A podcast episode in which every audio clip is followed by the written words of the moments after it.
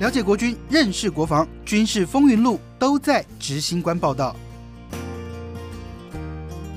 执行官报道，我是执行官杨建全，欢迎在好好听 FM 收听的朋友，还有在 YouTube 收看的铁粉们，跟大家问声好。今天有一个帅哥一起来加入我们的聊天，他很特别，他叫黄家伟，他是三立的主播，但他会开飞机，可是他是陆军，干嘛不去加入空军？很想哎、对不对？对啊郑权哥好，还有听众大家好。那为什么不加入空军？那时候好像以小时候都有误会，以为说空军视力要非常好嘛，那错过了那个时间点。我是三十岁才去美国学开飞机，才发现原来近视也可以开啊，所以就是视力矫正过后正常就可以了。现在有机会还要再从军吗？你还有还有最后一点点机会可以接一下。我们就那个叫招的时候，每年都会照到，我就去夏令营一下啦。嗯，那可是你明明是陆军，然后你是五八六旅退伍的对。那因为我会知道他是五八六旅，是因为我们去年在做汉光演习的时候，刚好就是他的单位演习，有什么好的回忆、真的已经真的八年过去，然后那时候当下大家都讲说，如果你当兵，其实那时候我们已经我大概二零一三年退伍嘛，那时候其实十一个月，大家说啊当兵很轻松，但你最好不要抽到下基地还有联勇，然后就偏偏两个都中。像我们在台中后里嘛，五八六的那个装甲，我们只有不到半年的时间在那边，我们两个月下基地在那个嘉义、台南白河那个对那个南训中南训南训对，然，后接下来再两个月就是在那个三联勇。立联勇，嗯哼，是。才两个月，两个半月吧，快三个月，所以应该时间会长一点了。对，大概快三个月。那个时候到联勇去，应该有很多回忆哈。但是因为最近其实很多阿兵哥都在讲说，他们真的最近开始水果都是凤梨。你我们你那时候大概在部队里头，你大概都吃了什么？我记得水果很重复的，那时候有两样，一个就是香蕉，我们大概有连三个礼拜都吃香蕉、我是欸吃了一堆柳丁。所以大家就看水果来分歧就对了。我那个年代有一段时间是都柳丁，还有一段时间南瓜，南瓜，哎。很很不舒服，每天都南瓜泥，那个感觉很不舒服可。是你知道，当军中你就很多人会有那个嘛排便的问题可是香蕉真的帮助很大，我们还是天天有。天天吃香蕉，对啊，天天吃香蕉，我觉得还好哎，我觉得天天吃凤梨跟南瓜泥。南瓜很多人可能会不对，那那凤梨呢？凤梨，我觉得只要现在改良过，没有那个嘴巴的问题的话，破洞的话，我觉得我也还可以。军中伙食的这种营养调配，还有就是口味的调配，比以前重视很多。我觉得即使说会要帮忙买凤梨、吃凤梨，我觉得不会像以前真的是从早到晚都看到柳丁。我觉得那真的柳丁怎么吃？他会帮你切好吗？哦，会切好，是不是？就是没有，所以才会觉得很痛苦啊。但因为只要在三军联训那个地方，其实大家最知道的就是洋葱啊。真的哦，我们那时候其实大家有时候会讲什么牛羊公差啊，或什么洋葱公差，其实我们那时候叫做爱民公差。然后那时候因为我担任是正战士嘛，我就要负责每天载他们出去，就是带着大家去拔洋葱。对，大概一半吧，有一半的人去拔洋葱，一半人去雇牛羊户。如果要讲洋葱的话，就是他们。我也是第一次看到这么大片的那个洋葱田，然后每个人都真的变成那个戴袖套对，对我第一次看到弟兄们就就去做这些事啊。可可是其实因为呃，我还是要跟一些可能不太了解训场位置的听众跟那个观众讲一下，就是三军联训基地就是在台湾的恒春嘛，就是在联勇操演，还有就是一固定的实弹操演，大概都在这个地方来进行。那因为那个地方长期在进行实弹演习，所以对附近的居民来说，应该是会有一些生活上的困扰，不管是震动、噪音或者是安全。所以呢，国防部的这边就会有一些回馈给江里的一些做法。那你刚刚讲的这个爱民公差，就是所谓的洋葱公差啦。那这些要去摘洋葱的人要去上课，对不对？要去学要怎么把这洋葱摘下来。对，因为我们那时候大概可能二三十个人，一半的就是洋葱负责，然后就把他们载到一个就是洋葱农的带头的，嗯哼然后他就会带着他们去上课。其实只有一天训练的时间，接下来就真的就是每天就去摘我每天要负责载他们到那。那因为其实这个报纸有写啦，报纸在写的时候就有特别去讲，就是说其实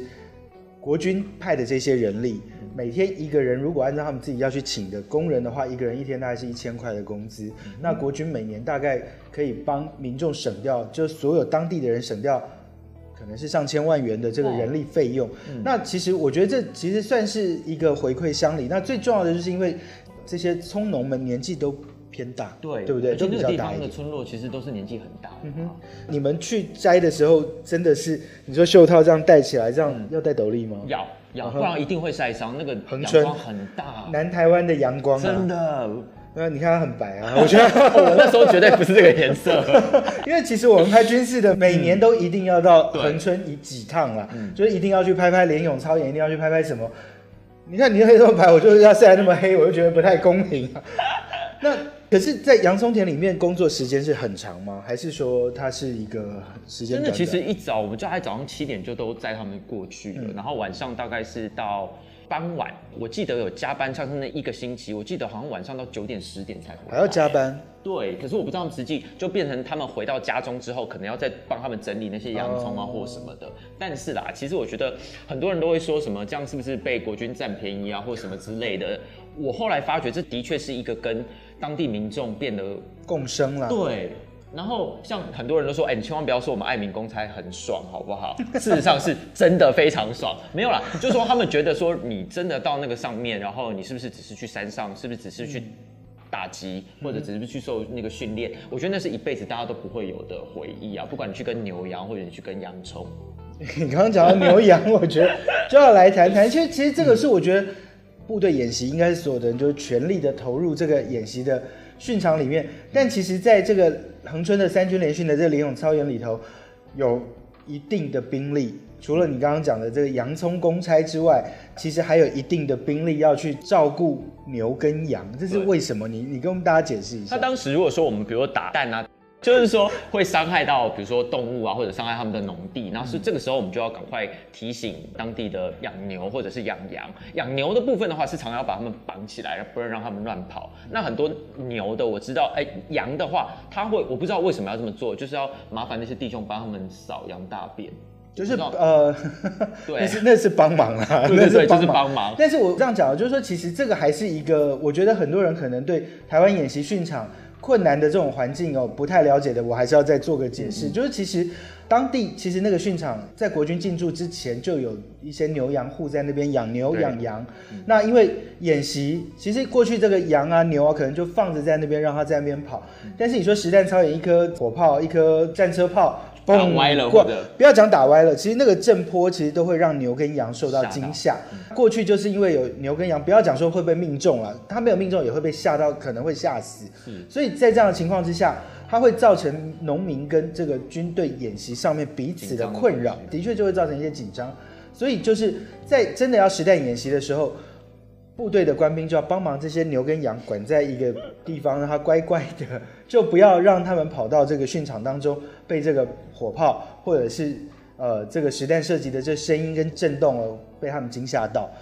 这个大概会是在这个演习当中，我觉得我第一次去的时候，我听到的时候，我完全没有办法理解为什么要去帮忙照顾牛跟羊，因为他说其实他们大部分时间就是放着让他们自己在这个山区里头来移动，去吃吃草啊，去干嘛？但是这个这样一蹦，然后就就会，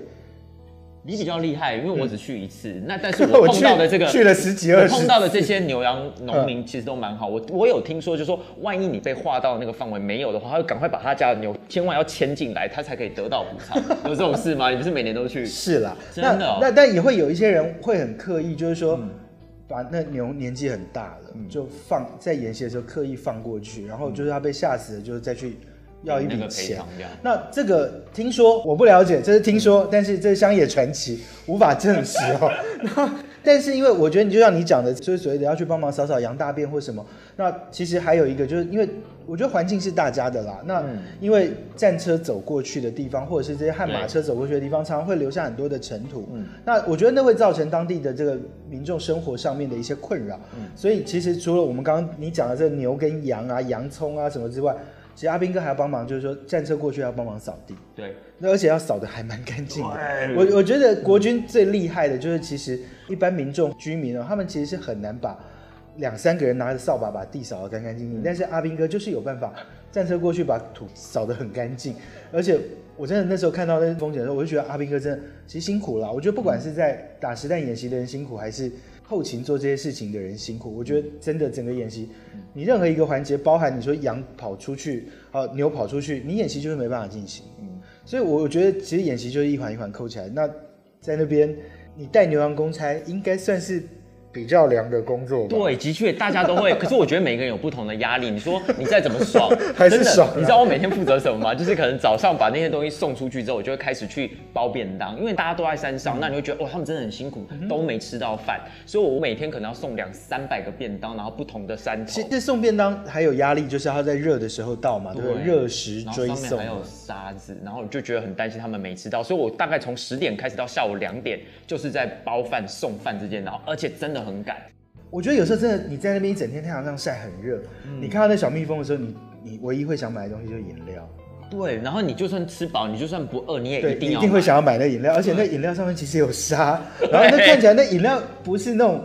大牌子的那种，就小小的厂，对，没有牌子的饮料。你还是会觉得它很好喝，是然后那个我不知道为什么那魔力就那么强，那个杯子就是像那个大冰奶那种杯子啊，就就一杯啊，对对对啊，然后透明的那种。其实，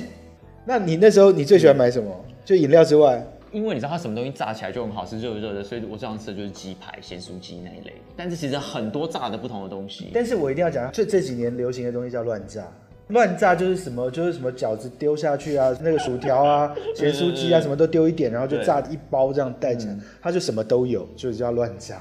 他们会叫饮料叫一家叫行阿来啊，就是他们都说那个行阿来饮料很好喝，然后就大家就会开始打电话，就阿斌哥都知道要去哪个地方可以打电话叫他们送到哪里，他们都一定送得到。我觉得这这对这超厉害厉害，那个门都没有名字了。其实国军有一台大蜜蜂哦，我还是有偶像包袱。国军有一台这个福利总处的大蜜蜂，在演习的时候还是会出动，就是哦它就是等于是国军的行动营站，到那边还是可以卖东西，跟小蜜蜂的概念是一致的啊。就是说，其实是它是提供给官兵们在演习结束之后，可以呢，就是说在那边吃吃喝喝的一个。算是一个补给站啦。嗯，那其实，在恒春当地的这个居民哦，跟三军联训之间的关系，其实很微妙啦。嗯，就是说，其实国防部曾经一度考虑要把三军联训基地从恒春迁到台东的时候，其实当地的人也很害怕，因为我觉得主要是生意会受影响，因为他们长期跟部队共生。那你说这边的人，当着人都不再来这里演习的时候，其实我觉得他们会少掉非常多的当地经济发展的重要动能。没错，你应该也在乱买啊。真的，休假的时候就是到处那，甚至有时候你知道，因为三军联训回去的那个路途，可能我回到台北车费就要一千八，我们很多时候就直接租一整栋的民宿就在那里，那就不回家，住不起饭店嘛，我们就租那种比较便宜。不会啊，比较你住得起，你会开飞机吗？那时候还不会啦。所以就是说，其实当地的民众跟三军联训其实已经算是一个共生，只是说要怎么样去解决这个震动啊、噪音啊，还有安全上面的顾虑啦。那所以其实国防部之前都会每年定期给乡镇公所回馈金，今年这个两位。屏东的立委哦，也都协调国防部，就把回馈金加倍，同时也把这个恒春这个还有车城哦，什么这个几个地方都把它纳进去，就是希望能够让当地的民众更愿意接纳国军在这个地方来进行实弹演习啦。